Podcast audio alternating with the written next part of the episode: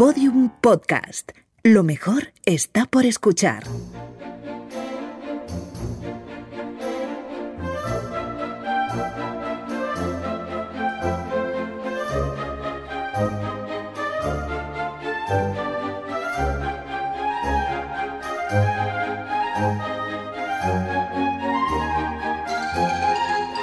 La redada. Me han diagnosticado depresión. Pues anímate, hombre, no estés triste. Esta respuesta es un cliché relacionado con la depresión que se repite en multitud de ocasiones, tantas que se ha acabado convirtiendo en un recurso humorístico en Internet.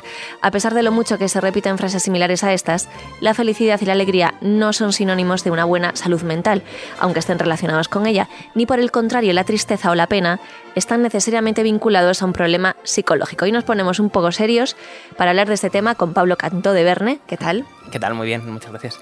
Eh, muchas gracias, ¿por qué? ¿Por decirte qué tal? Sí, no sé, por Ah, traerme vale. aquí, por Por- soportarme por- todavía. por estas la alturas- educación, ¿no? Por soportarme a estas alturas de la vida, que ya, que ya es bastante.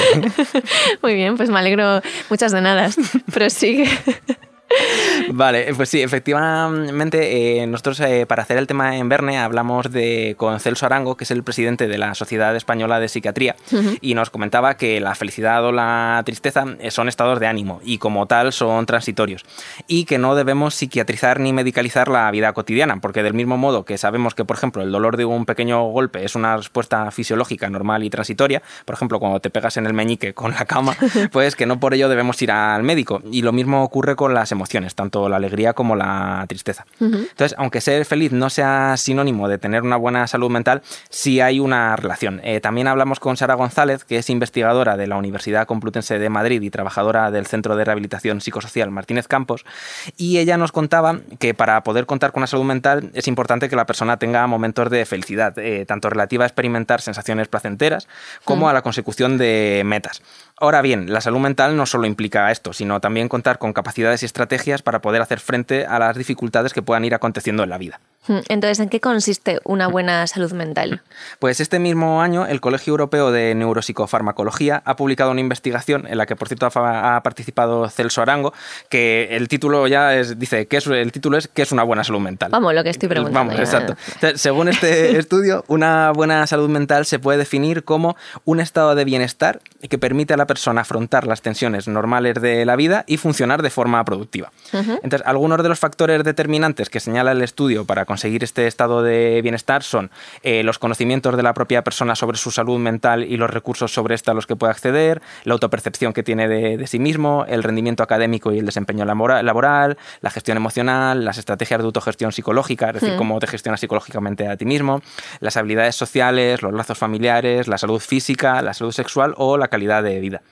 Y además de estos factores, eh, Sara González nos añadía también contar con una red de apoyo y tener roles significativos y valiosos para uno mismo, que nos permitan contribuir a nuestra comunidad, pues podernos identificar como yo soy aficionado al yoga, soy runner, eh, soy trabajador o pensionista, amante del cine, que cada cual tenga lo- los suyos. Yo soy redader, Redader, exacto. por ejemplo. ¿vale? Eh, ¿La felicidad a tiempo completo eh, es un espejismo entonces? Eh, sí, a ver, eh, actualmente lo que pasa es que es eso, como que estamos inundados de publicidad Sí, y promo. sí, que- levántate que está- con una sonrisa. Exacto, sí, ¿qué vamos a decir? Entonces, bueno, pues en internet, por ejemplo, encontramos artículos sobre alimentos felices, poner la televisión y ves anuncios que aluden directamente a nuestra felicidad, o vas a una librería y encuentras libros con instrucciones para ser feliz. Hmm. Celso Arango me dijo una frase que me gustó mucho y es que la comercialización de la felicidad es muy triste.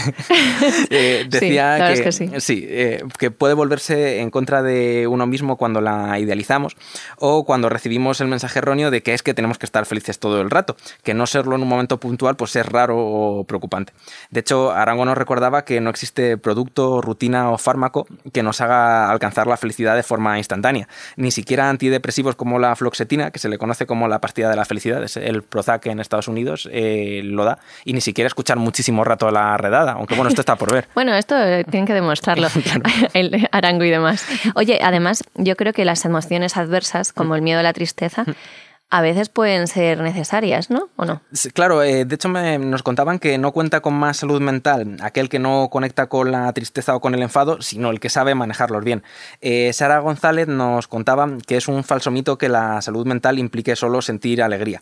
Y ella ponía como ejemplo la importancia de la tristeza, pues por ejemplo, para superar el duelo tras una pérdida hmm. o del miedo cuando nos enfrentamos a un peligro, porque ante una amenaza a nuestra integridad físico-psicológica, el miedo es lo que nos ayuda a protegernos. Entonces no podemos tomarlo como una patología.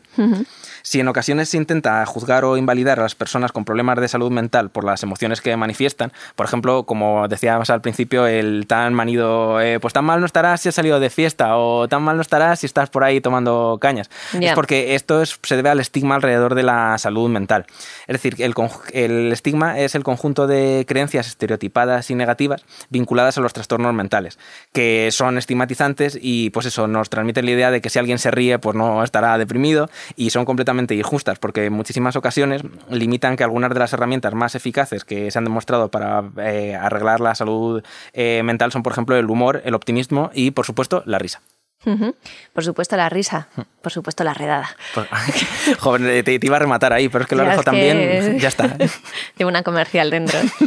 Que no, es un tema muy interesante y a ver si esa gente que, que, dice ese tipo de frases tan manidas, pues deja de decirlas después de escuchar este podcast. Muchas gracias Pablo Canto, de Verne. Ahora sí, muchas gracias. Chao.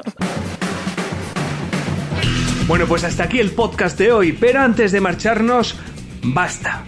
Si yo te cuento que estoy deprimido y tú me dices, alegra la cara, pues la verdad es que habré dejado de estar deprimido. Ahora estaré cabreado. Estaré cabreado por tu gilipollez. Basta ya de diagnosticar y de juzgar a los demás. Por favor, dejadnos vivir. ¿Sabes cuándo me voy a alegrar? Cuando te calles la boca y dejes de decirme chorradas. En fin, que no solo hay mansplaining, también hay imbéciles planning. Así que basta, por favor, basta. Un saludo de Lucía Taboada, Juan López y Juan Granaz. Adiós. Todos los episodios y contenidos adicionales en laredada.com. Síguenos en Twitter arroba redada y facebook.com barra laredada podcast.